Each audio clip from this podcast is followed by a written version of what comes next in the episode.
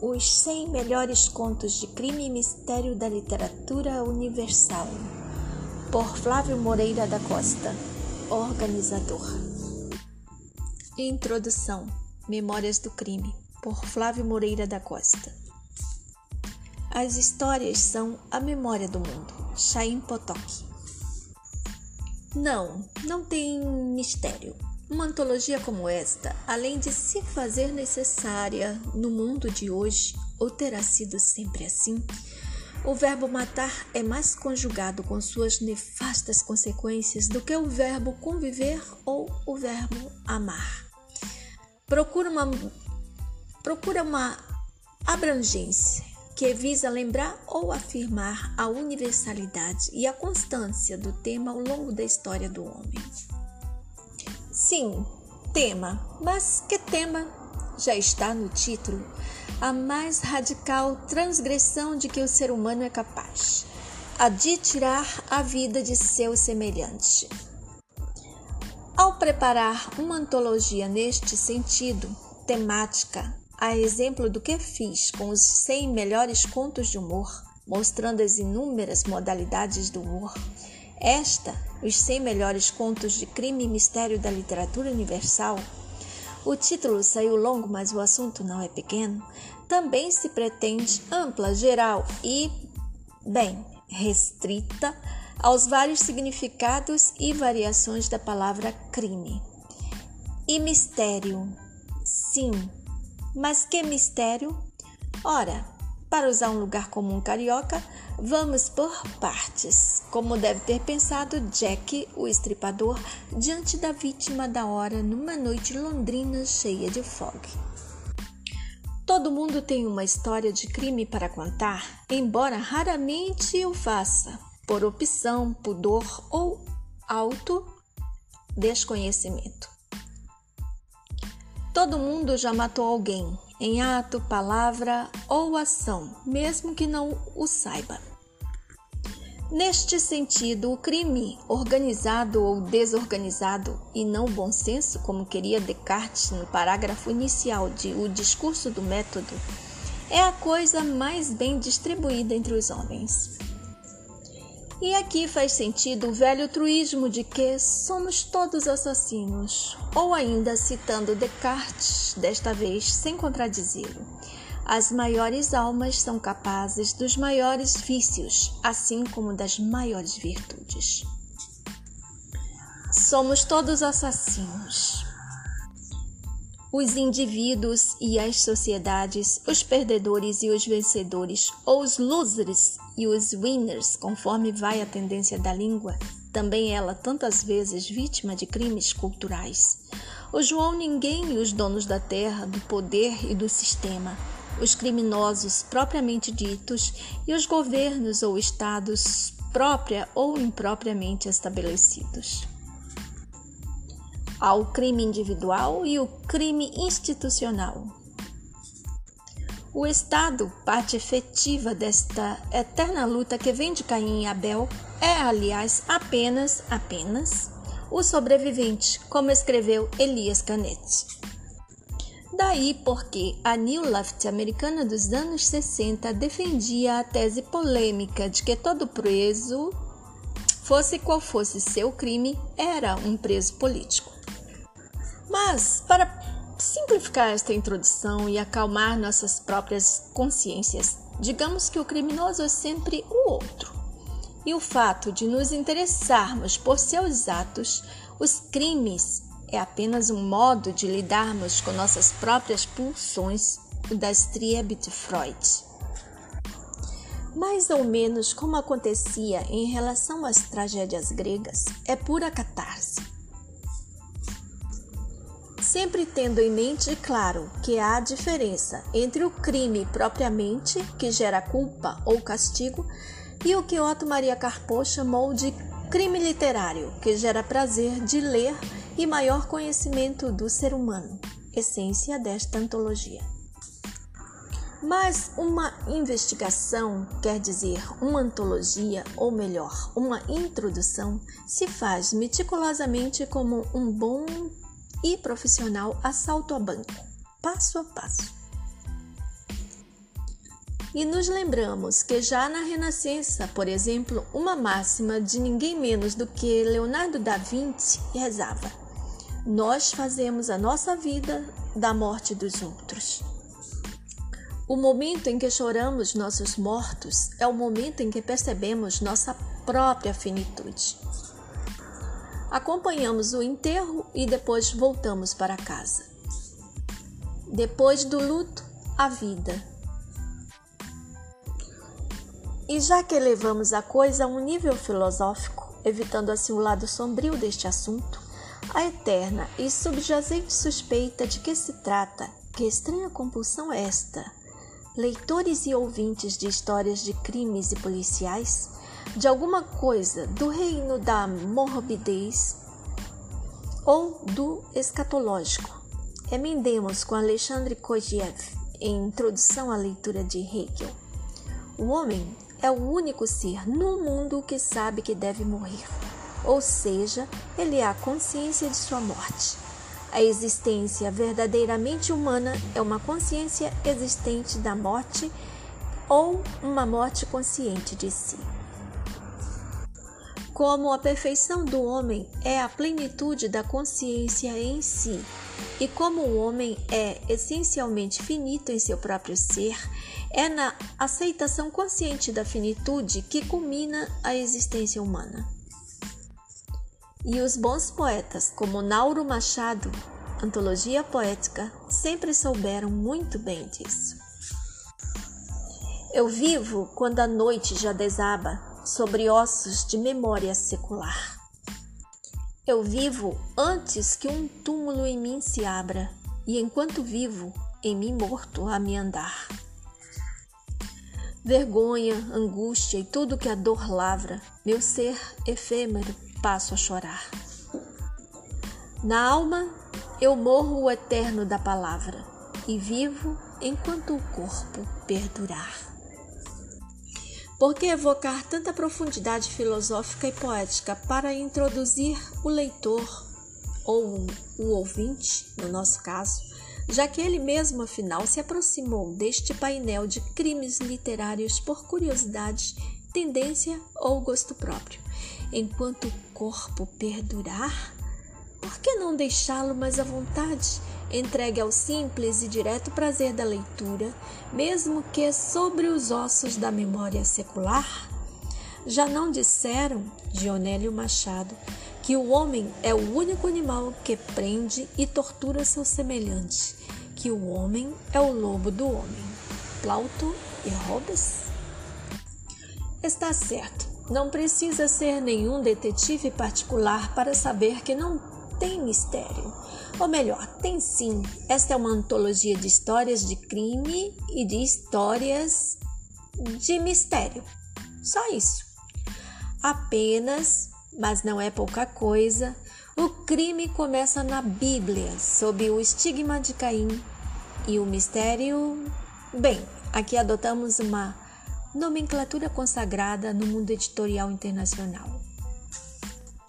Mystery é uma categoria de ficção que corresponde ao nosso vago policial, ao que os franceses chamam de polar, e que, por sua vez, se subdivide em muitas ramificações, como histórias de detetive, de investigação, suspense, thrillers, histórias de enigmas, crimes em quartos fechados, pulp fiction, hard boiled, espionagem e outras tantas que se originam de antiquíssimas narrativas. Bíblia, Mil e Uma Noites, Édipo Rei, etc e das mais recentes histórias góticas de terror sobrenatural, os velhos romances de aventuras e assim por diante.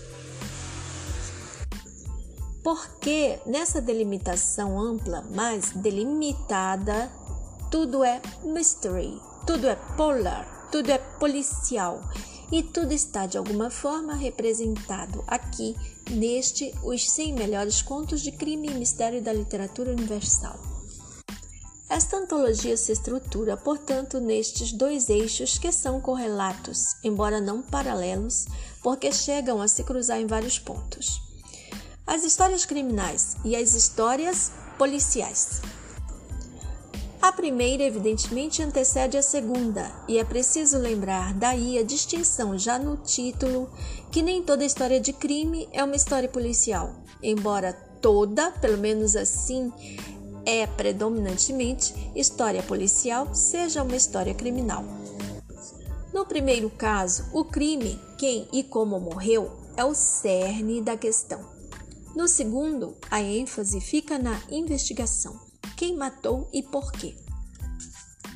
De qualquer forma, estes dois aspectos se fecham na seguinte observação: como os criminosos de todo tipo, advogados policiais, carcereiros, juízes, promotores, ministros, políticos e jornalistas, e também os escritores, muitos deles vivem do crime e então fica mais fácil de entender se existe o crime ao longo da história, existe também a palavra escrita, o relato referente a ele de um simples BO, o boletim de ocorrência das nossas delegacias, a obras-primas da humanidade como crime e castigo. No princípio, no começo e no fim, era e é o verbo com V minúsculo. E a literatura policial de mistério tem uma parte importante neste panorama. Embora uma literatura de massa não deixe de ser muitas vezes boa ou mesmo excelente literatura, são muitos os exemplos nesta antologia, a despeito do preconceito de certa intelectualidade purista ou acadêmica que critica as fórmulas e convenções rotineiras de que se costumam servir os autores de romances policiais nas palavras de Carpo, que conseguia ser um erudito e um leitor ávido do gênero ao mesmo tempo, e segue ele dizendo: Elmer Edgar Stowe verifica o poder de soluções convencionais em toda a literatura, inclusive em Shakespeare. E as convenções do romance policial têm significação muito especial são determinadas pela lei anglo-saxônica que não admite prisão e acusação sem provas convincentes da culpa do suspeito. O romance policial é impossível num estado totalitário em que o cidadão pode ser preso sem cerimônia. Howard Highcraft, no livro Murder for Pleasure, chega a afirmar que o fim do gênero significaria o fim da democracia e do próprio capitalismo, poderíamos concluir. Não vamos esquecer o garoto Rambo em pleno século XIX que já nos havia avisado. Voici le temps des assassins que estamos vivendo em plena época de globalização do crime. Mas que disto tudo conclua o leitor, ou no nosso caso, o ouvinte por si mesmo, ao entrar em contato direto com estes exemplos de crimes espalhados pelo mundo ao longo dos séculos. Mas, por favor, leia ou ouça tudo, conto por conto, na ordem que bem desejar, sem culpa e sem castigo, apenas com prazer. Bairro Peixoto, Rio, agosto de 2002.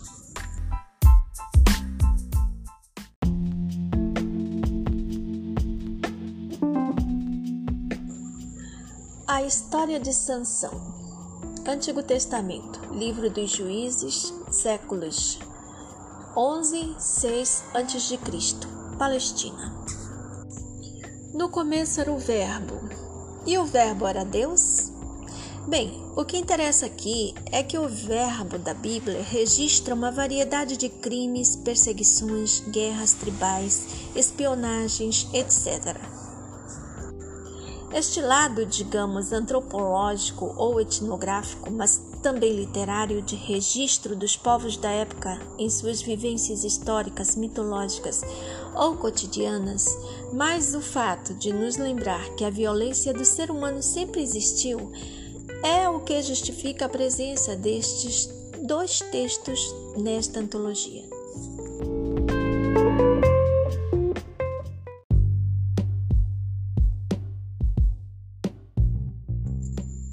Tradução de Ludovico Garmus. O nascimento de Sansão. Os israelitas voltaram a ofender o Senhor que os entregou em poder dos filisteus durante quarenta anos. Havia um homem de Saraá, de uma família danita, cujo nome era Manoé. Sua mulher era estéril e não tinha filhos. O anjo do Senhor apareceu à mulher e lhe disse: És estéril e não tiveste filhos, mas conceberás e darás à luz um filho. Portanto, toma cuidado de não beber vinho nem bebida alcoólica, ou de comer qualquer coisa impura, porque o filho que conceberás e darás à luz será consagrado a Deus desde o seio materno. Por isso a navalha não passará sobre sua cabeça. Ele começará a salvar Israel do poder dos filisteus. A mulher foi contar ao marido. Encontrei-me com um homem de Deus cujo aspecto era terrível como o de um mensageiro divino. Não lhe perguntei de onde vinha, nem ele me revelou o seu nome. Ele me disse: Conceberás e darás à luz um filho Doravante não deverás beber vinho ou bebida alcoólica, nem comer qualquer coisa impura, porque o menino será consagrado a Deus desde o seio materno até o dia de sua morte. Então Manoé suplicou ao Senhor e disse: Por favor, Senhor, que o homem de Deus por ti enviado venha de novo encontrar-se conosco e nos indique o que devemos fazer com o menino quando nascer. Deus atendeu à súplica de Manoé e o mensageiro divino encontrou-se de novo com a mulher enquanto estava no campo, na ausência do marido. A mulher correu depressa e avisou o marido, dizendo: Apareceu-me um homem que se encontrou comigo aquele dia. Manoé levantou-se e seguiu sua mulher. Chegando até o homem, perguntou-lhe: És tu o Titim que falou com esta mulher? Sou eu, respondeu ele. Manoé perguntou: Quando tua palavra se cumprir, que normas o menino deve seguir e o que deve fazer? O anjo do Senhor respondeu a Manoé: Abstenha-te, tua mulher, de tudo o que eu lhe disse.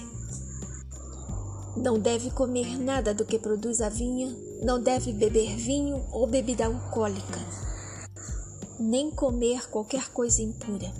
Abstenha-se de tudo que lhe prescrevi.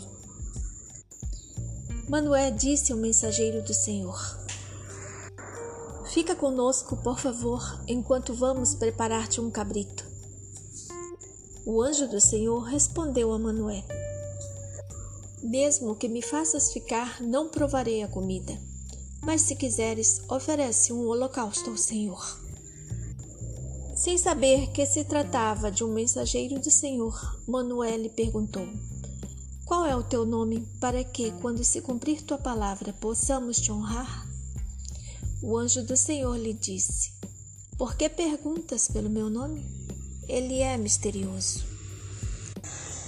Manoé pegou o cabrito e a oblação e ofereceu sobre a pedra ao Senhor que faz maravilhas. Manoé e sua mulher observavam, enquanto as chamas se elevavam de cima do altar para o céu. Com as chamas do altar subiu também o anjo do Senhor.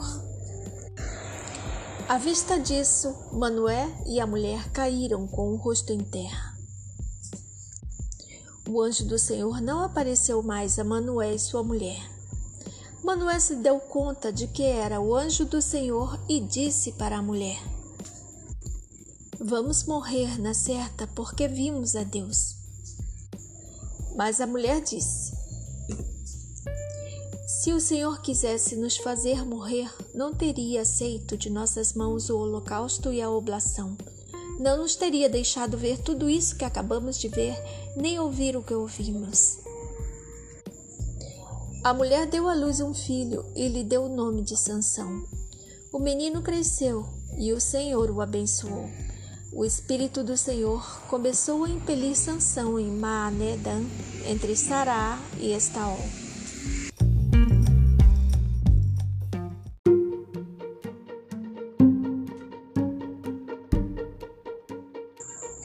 Casamento de Sansão. Sansão desceu a Tana e viu ali uma jovem mulher filisteia. Ao subir, comunicou a seus pais. Em Tana vi uma jovem filisteia. Pede-a agora para mim como esposa. Os pais lhe responderam: Será que não há mulher entre as moças de tua parentela ou em todo o teu povo, para que te vás casar entre estes filisteus incircuncisos? Mas Sansão insistiu com o pai. Pede-me essa mulher, pois só ela me agradou. Os pais não sabiam que isso vinha do Senhor, o qual buscava um pretexto contra os filisteus, pois naquele tempo dominavam sobre Israel. Sansão desceu com os pais a Tana. Ao chegar às vinhas de Tana, de repente um leãozinho saiu-lhe rugindo ao encontro. O espírito do Senhor apoderou-se de Sansão, que, sem nada na mão, esquartejou o leão como se fosse um cabrito. Mas não contou aos pais o que fez. Depois desceu a Tana, falou com a mulher da qual tinha gostado. Mais tarde, quando voltava para casar com ela, fez um desvio para ver a carcaça do leão e encontrou ali um enxame de abelhas com mel. Recolheu o mel no côncavo das mãos e foi comendo pelo caminho. Alcançando os pais, deu-lhes mel e eles também comeram, mas não lhes contou que havia retirado o mel do esqueleto do leão. O pai desceu também à casa da noiva e Sansão deu ali uma festa como é costume os jovens fazerem. Quando o viram, os filisteus destacaram trinta companheiros para estarem com ele. Vou propor-vos um enigma, disse-lhes Sansão. Se durante os sete dias de festa conseguirdes decifrá-lo corretamente para mim, dar-vos-ei trinta túnicas de linho e trinta mudas de roupa. Mas se não puderdes decifrá-lo, sereis vós a me dar trinta túnicas de linho e trinta mudas de roupa. Eles disseram: Propõe teu enigma, queremos ouvir. Sansão lhes disse: Do que come saiu comida, e do forte saiu doçura. Nos três primeiros dias não puderam decifrar o enigma. No quarto dia, disseram para a mulher de Sansão: Seduz teu marido para que nos explique o enigma. Do contrário, te queimaremos com a casa de teu pai. Ou nos convidastes para nos roubar?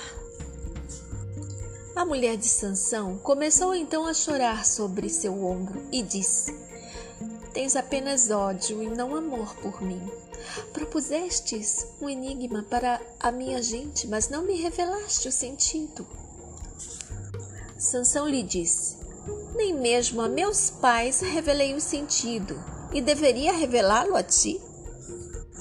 Ela chorou sobre seu ombro durante os sete dias da festa. No sétimo dia, de tanto ela o importunar, Sansão lhe revelou o sentido, e ela o contou à sua gente.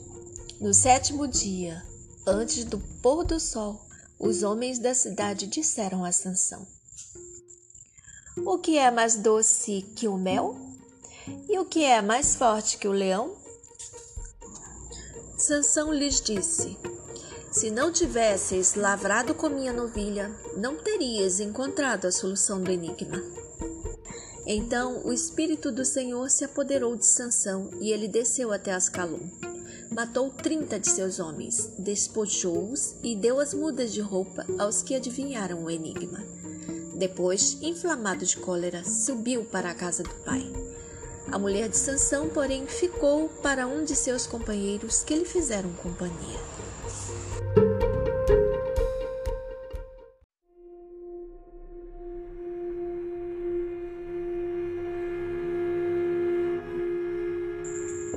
Vingança de Sansão. Algum tempo depois, por ocasião da colheita do trigo, Sansão foi visitar sua mulher levando um cabrito. Quero, disse ele, entrar no quarto de minha mulher. Mas o pai dela não lhe permitiu entrar, dizendo: Sem dúvida a odeia, pensei eu. Por isso, adeia teu companheiro. A sua irmã mais nova não é mais bonita do que ela? Aceita no lugar da outra. Sansão lhe disse: Desta vez sou inocente do prejuízo que vou causar aos filisteus. Sansão foi embora e capturou trezentas raposas. Pegou tochas, amarrou-lhes as caudas duas a duas e colocou no meio cada vez uma tocha. Depois acendeu as tochas e soltou as raposas nos trigais dos filisteus, incendiando tudo, tanto o trigo já empilhado como o que estava ainda de pé, tanto as vinhas como os olivais. Os filisteus perguntaram: Quem fez isso? Foi Sansão, disseram, o genro daquele homem de Tana, por ele ter dado sua mulher ao companheiro. Então os filisteus subiram e queimaram a mulher com seu pai. Sansão lhes disse: Já que fizestes uma coisa destas, não descansarei enquanto não me vingar de vós. E atracou-se com eles numa luta corpo a corpo, provocando uma grande matança. Depois desceu para morar na fenda do rochedo de Etã. Os filisteus subiram acamparam em Judá e fizeram uma incursão na região de Queixada. Os homens de Judá perguntaram: Por que subistes contra nós? Eles responderam: Subimos para prender Sansão, para fazer-lhe o mesmo que ele nos fez. Então, três mil homens de Judá desceram até a fenda do rochedo de Etã e disseram a Sansão: não sabes que estamos sob o domínio dos filisteus? Por que fizeste isto conosco? Sansão lhes respondeu: O mesmo que fizeram comigo eu fiz com eles. E eles disseram: Viemos para te prender e entregar aos filisteus. Sansão lhes disse: Jurai-me que não me ireis matar vós mesmos. Eles disseram: Não, Viemos apenas para te prender e entregar. De maneira alguma te mataremos. Amarraram-no com duas sogas novas e o retiraram do rochedo. Ao chegar à queixada, os filisteus vieram-lhe ao encontro com gritos de guerra.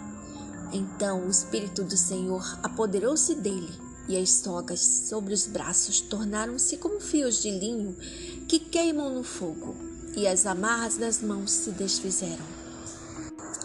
Havia ali uma queixada de burro ainda fresca. Ele estendeu a mão, agarrou-a e com ela matou mil homens. Depois Sansão disse: Com uma queixada de burro e um ou dois golpes, com uma queixada de burro matei mil homens. Dizendo isso, jogou fora a queixada e chamou aquele lugar Alto da Queixada. Como estivesse com muita sede, Sansão suplicou ao Senhor e disse: Tu concedeste pelas mãos de teu servo esta grande vitória. Agora, porém, ou morro de sede, ou caio em poder destes incircuncisos. Então Deus fendeu o pilão que está em queixada, e dele correu água. Sansão bebeu, recobrou as forças e reviveu. Por isso deram o nome de Fonte do Suplicante à fonte que até hoje se acha em Queixada.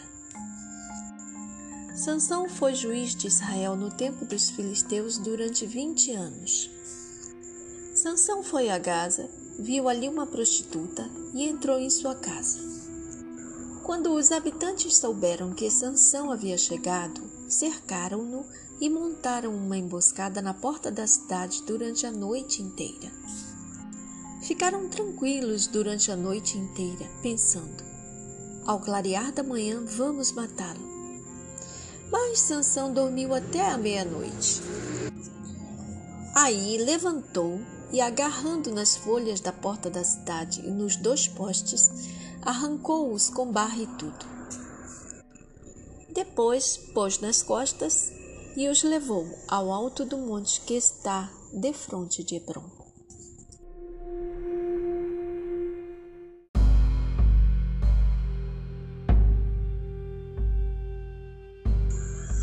Sansão e Dalila. Depois, Sansão se enamorou de uma mulher na torrente de Soreque. Seu nome era Dalila. Então, os chefes filisteus se dirigiram a ela e disseram: Seduze a Sansão e descobre em que está sua grande força e como o poderíamos vencer, amarrando-o e sujeitando-o. Nós te daremos cada um mil e cem ciclos de prata. Dalila perguntou a Sansão: Em que está a tua grande força e com que deves ser amarrado para te subjugar? Respondeu-lhe Sansão: Se me amarrassem com sete cordas de arco frescas e ainda não curtidas, ficaria fraco e seria como qualquer outro homem. Os chefes filisteus levaram a Dalila sete cordas de arco frescas e ainda não curtidas, com as quais ela o amarrou. Tendo homens emboscados no quarto, Dalila gritou: Sansão, os filisteus estão aqui. E ele despedaçou as cordas como se despedaça um fio de estopa chamuscada pelo fogo e não se conheceu o segredo de sua força. Dalila disse a Sansão: Zombaste comigo contando-me mentiras. Conta-me agora, por favor, como deves ser amarrado. Ele disse: Se eu for amarrado com sogas novas, ainda não usadas, ficarei fraco e serei como qualquer outro homem. Dalila tomou sogas novas, amarrou com elas e gritou: Sansão, os filisteus estão aqui. Havia homens emboscados no quarto, mas ele despedaçou as sogas de seus braços como se fossem fios. Dalila disse a Sansão: Até aqui zombaste comigo e me contaste mentiras. Conta-me como deves ser amarrado.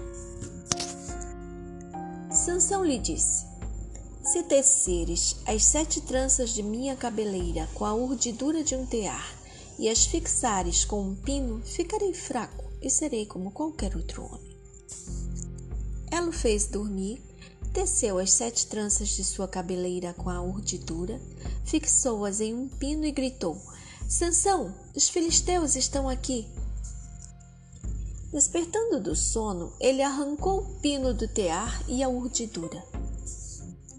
Então ela lhe disse: Como pode dizer eu te amo se não confias em mim? Três vezes já me enganaste, não me revelando em que está a tua força.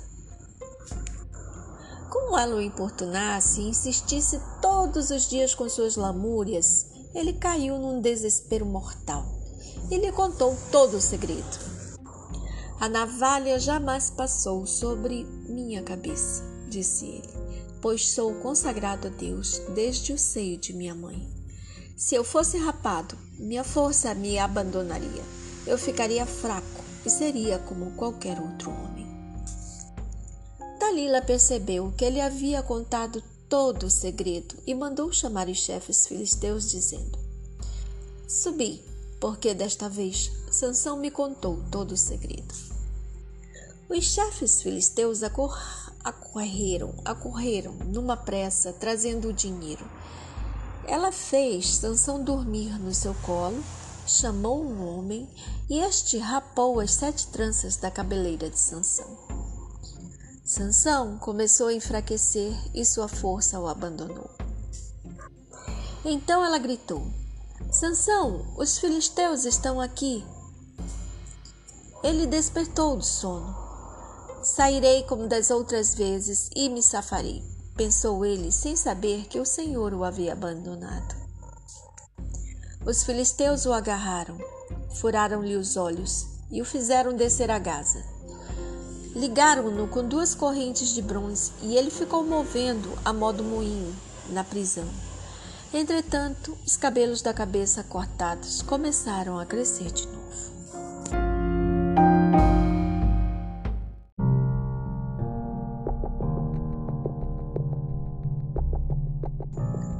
Morte de Sansão. Ora, os chefes filisteus reuniram-se para oferecer um grande sacrifício ao deus Dagon e para festejar. Diziam: Nosso Deus nos entregou na mão o nosso inimigo Sansão. Ao ver Sansão, o povo dava vivas ao seu Deus e dizia: Nosso Deus nos entregou na mão o nosso inimigo Sansão aquele que devastou nosso país e fez quantas vítimas quis. Quando já estavam bem alegres, disseram: Chamai Sansão para que nos divirta. Mandaram chamar Sansão da prisão para que dançasse diante deles. Como o tivessem colocado entre duas colunas, Sansão disse ao menino que o levava pela mão: Deixa-me onde possa tocar as colunas que sustentam o templo e apoiar-me nelas. O templo estava repleto de homens e mulheres. Estavam ali, inclusive, todos os chefes filisteus. Havia gente até no terraço, ao todo cerca de três mil homens e mulheres que assistiam Sansão dançar. Sansão invocou o Senhor e disse: Senhor Deus, por favor, Lembra-te de mim. Dá-me forças, ó Deus, só mais esta vez, para que eu tire uma única vingança dos filisteus pelos meus dois olhos. Sansão apalpou as duas colunas centrais que sustentavam o templo. Apoiou-se contra uma com a direita e contra a outra com a esquerda e gritou: Morra eu com os filisteus!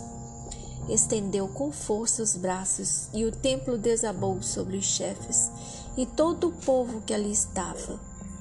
Assim, os que Sansão matou ao morrer foram mais numerosos dos que os que matou em vida.